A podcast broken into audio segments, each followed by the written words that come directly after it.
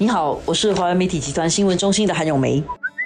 你好，我是华为媒体集团新闻中心的洪一婷。今天我们来谈一个很多人在讨论，而且很多人都有一种小小的忧虑感的一个新闻。但是我自己觉得，其实影响其实没有那么可怕啊。就是这个合力追踪的数据啊，原来不只是查我们的近距离接触的人，警方如果在碰到严重的罪案的时候，是可以拿这个数据去协助查案的。但是另外一方面，我我也想谈一下这个隐私的问题。对于隐私，我们大概都觉得说隐私是非常个人的东西，全部都是我的，我的东西就是我的。但是实际上，我们生活在一个社会里面啊，一个人的东西有一部分是你的隐私。那个真的是你的隐私，但是有一部分是不隐的，没有办法隐的。比如说，很多人觉得说我的家是我的，谷歌整天用谷歌 Earth 去拍街景来拍我的家，已经侵犯我的隐私。但是其实这个隐私的定义这样定法呢，未免太过广泛到无法执行啊。因为其实你的隐私，我的感觉是，如果我的家关起门来，里面这个东西是我的，是我的隐私。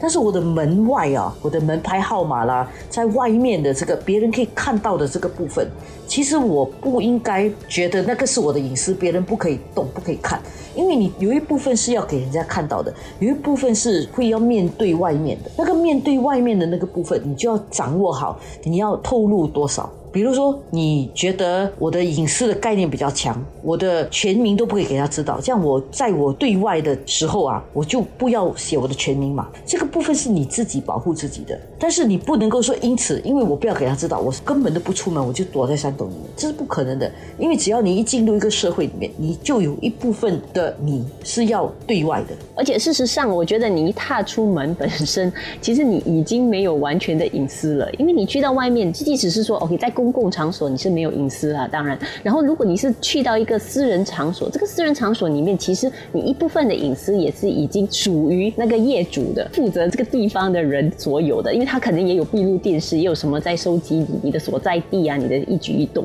所以我觉得大家也要有一种概念，说其实你一大出门本身，其实你已经就是失去了部分的隐私了。你的所作所为一举一动，其实会有一些东西是被记录着的。回来我们谈这个追踪器的问题。我们拿着这个东西出去，我们有一部分的我们的资料是为了公共的卫生问题。这一个部分公开的话，因为这个卫生、这个冠病的关系，为公共的安全，我们应该可以放出去的。就是当我生病，比如说我不幸的成为一个带病毒者。然后呢，我出去，我接触到的那个人，然后我给我的这个 token 的资料，让这些查追踪的人去查了，然后知道还有谁有跟我接触过，他们可能感染到。其实你是保护了别人，你保护了很多公众。我觉得这样的一种行为，其实个人的隐私相比之下小很多。然后同样的，如果说警方因为调查哦，有一个恐怖分子他放了一个炸弹在什么地方。然后因为这一点，或者有人犯严重的罪，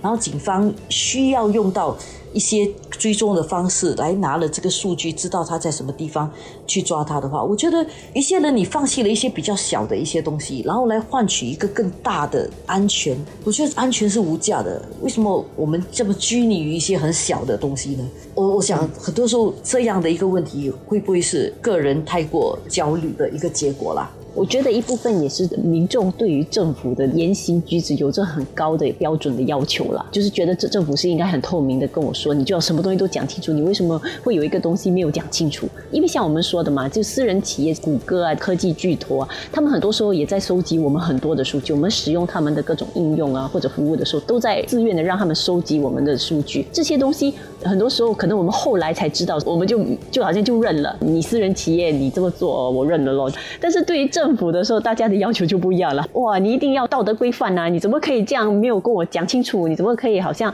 呃避重就轻？特别是可能对于新加坡的政府来讲，就是会有一个很苛刻的要求吧。第一是觉得政府，第一你不可以说谎，你不可以隐瞒我，然后你要跟我讲的东西必须是完全的真实，不可以有一点虚假，甚至不可以不是完整的真实。我觉得这一点呢，政府也要做好准备，因为其实人民对他们有这样的要求，表示基本上人们。还是信任他们的，因为相信他们其实是应该是一个诚实的人，所以一有什么地方不够，不是一百八千诚实的话呢，我就要来鞭策你。所以我觉得这一点呢，虽然政府要承受一点这个压力，但是我觉得从另外一方面想，这个信任程度啊，还是在那边的。如果连这一点哦，人们都不相信啊，反正反正你下来都骗我的啦，你再骗我多一次也没什么。我觉得那个时候才是真正的这个信任崩溃的时候。换一个方式想，这也体现出其实这个政府跟民众之间确实是有一定的信任度存在，而这个信任度，民众我觉得也是尊重和珍惜这样的一个关系，所以才会特别有有这样的一些高的要求了。对，然后政府不要随便把它打破。